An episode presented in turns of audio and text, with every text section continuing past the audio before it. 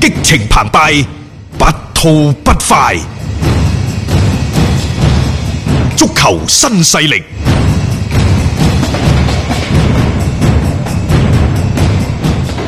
我始終認為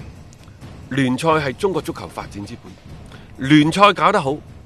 假以時日，中國足球嘅水準一定會上升。喺呢個過程當中，你可以用好多種嘅辦法鼓勵年輕球員嘅上場啦。引進一啲超級嘅外援啦，規劃一啲好嘅球員啦，令到即係年齡嘅結構合理，球員喺陣中嘅打法可以具備多樣性，再加上中超競爭嘅激烈嘅環境，可以係快速咁錘煉提高啲球員。嗯但係中超球隊嘅數量，包括中甲、中乙嘅數量，其實唔一定話放開咗多就好喎。啊咁啊，梗係啦。有時呢係貴精不貴多，你你要要睇翻我哋質基量啊本嘛嘅足基本嘅足球人口。啊如果我哋基本嘅足球人口係不足以支撐到咁多嘅球員，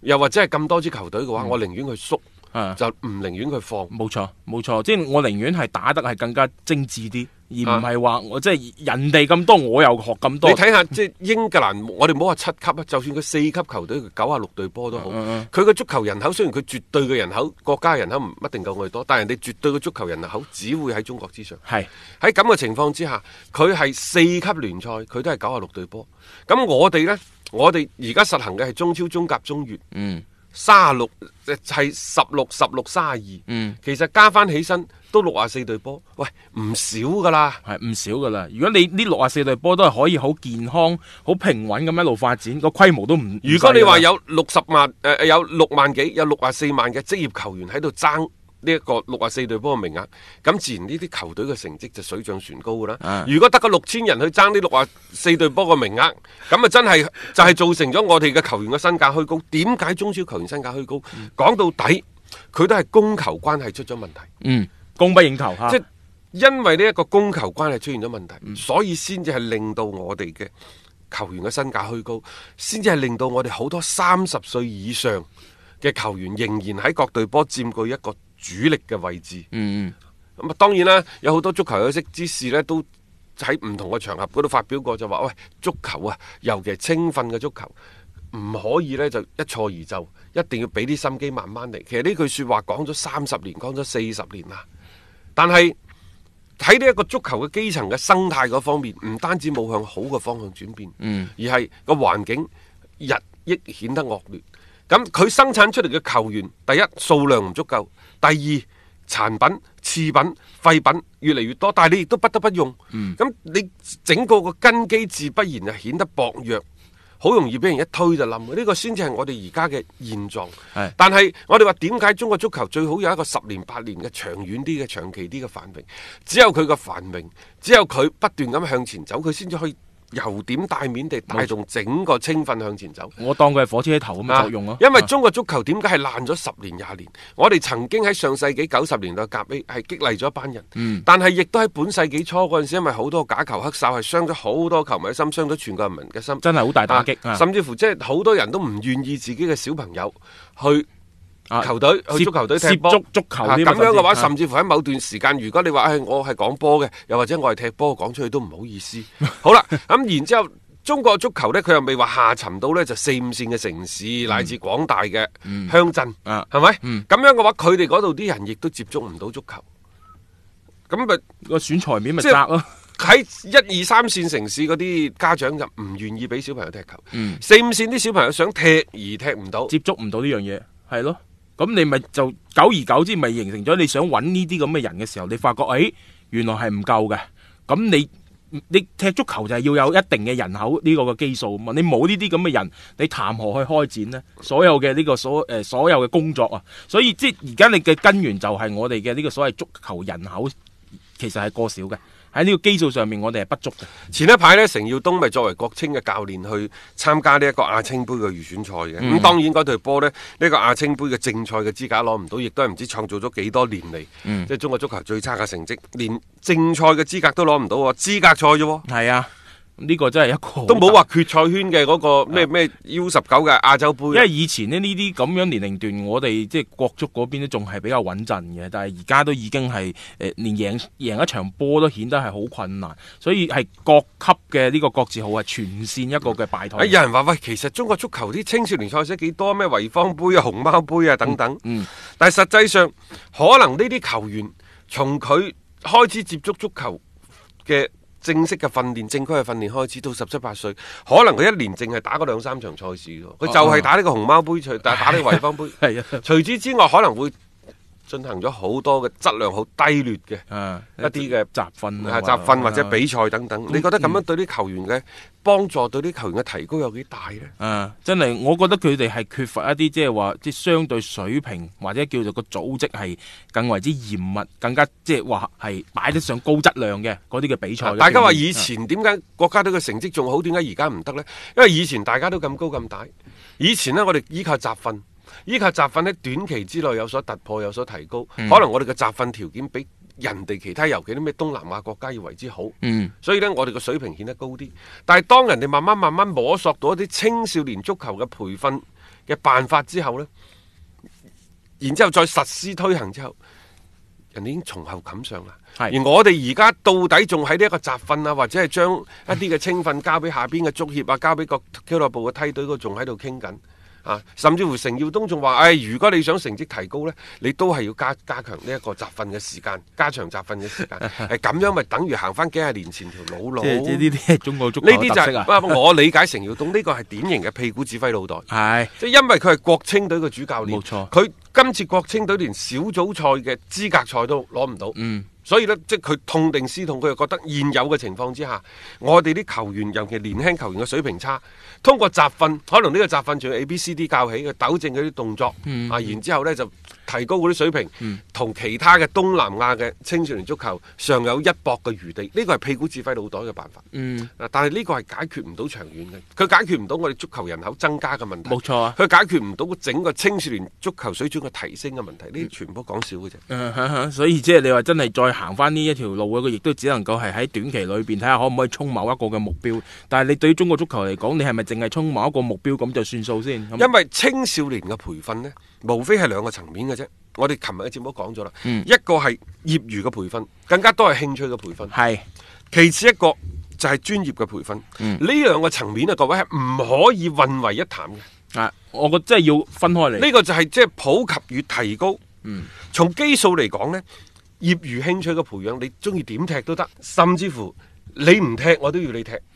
就好似而家好多中考，嗯作為足球其中一個考試，呢、個係你唔踢都要踢。我係從誒、呃一個相對比較硬朗嘅措施度，去提升足球喺青少年當中嘅影響力。嗯影響力冇啊錯。嗯呢個只係普及嘅角度去出發，嗯普及面嘅角度去出發。仲有一個呢，佢就係提高嘅角度。嗯呢個提高嘅角度呢，就只能夠係做一啲精英嘅培訓。嗯，呢個要着手去做添啊嘛。嗯但係我哋先有普及，後有提高。喺普及過程當中，發現一啲好嘅苗子，嗯啊啊集中埋一齊，再係一個即所謂嘅嘅提高精英嘅提高。係嗯即係呢個呢個步驟，我覺得都係兩者都係要做嘅。啊誒呃喺前幾年呢，就有行內嘅一啲老師專家同我講，佢話斌哥唔使擔心嘅，兩千年嗰撥呢就會好啲噶啦嗯嚇嗯。兩千、年之後嗰啲球員呢，就應該具一定嘅競爭力噶啦咁樣。嗯我而家睇，喂呢、個 U 十七嗰個咪兩千年之後 嘅又衰咗噶啦向後再推咯。好啦，咁啊前一排呢，佢哋又同我講話，都唔使再擔心，零五年之後佢真係會好咗噶啦。啊因為零五年之後嗰班人呢，就有幾個特點嘅，就係、基數比較大。啊，踢波嘅人數比較多，嗯可以選擇嘅面相對地比較廣。啊，我都順住先啦嚇。嗯零五、年嗰批、啊到今年就係 U 十四未出嚟㗎，未出。啊去到二零二二年啦，即係世界盃嗰陣時、就去到 U 十七、嗯你哋睇下零五零六嗰批好唔好打即？係好唔好打吓？啊如果得嘅話呢，就其實係一個幾好嘅契機嚟嘅。我覺得呢，即係話就足球嚟講，尤其係青少年嘅足球嚟講，真係唔使急。而家我哋要做嘅，第一時間換空間，嗯因為佢唔可以呢個拔苗助長，一下子就提升上嚟嘅，所以只能夠時間換空間。嗯我哋要捱過呢幾年呢，所謂青訓嘅誒、呃窗口空白期，嗯去到二零二二年。當零五零六嗰批上咗嚟，U 十七嗰批上咗嚟之後，係咪好呢？可能大家再俾多三年嘅時間去睇睇。聽足球新勢力，晚晚有飯食。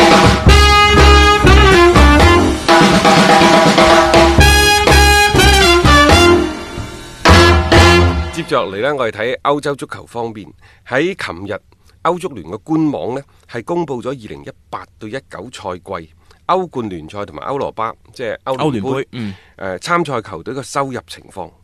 即係其中呢，巴塞羅那係排第一嘅，佢哋一共攞到咗一點一八億歐元。嗯，利物浦排第二，一點一一億歐元。嗯，熱刺排第三，一點零二億歐元。祖雲達斯排第四，九千五百六十萬歐元。嗯，排第五嘅係曼聯，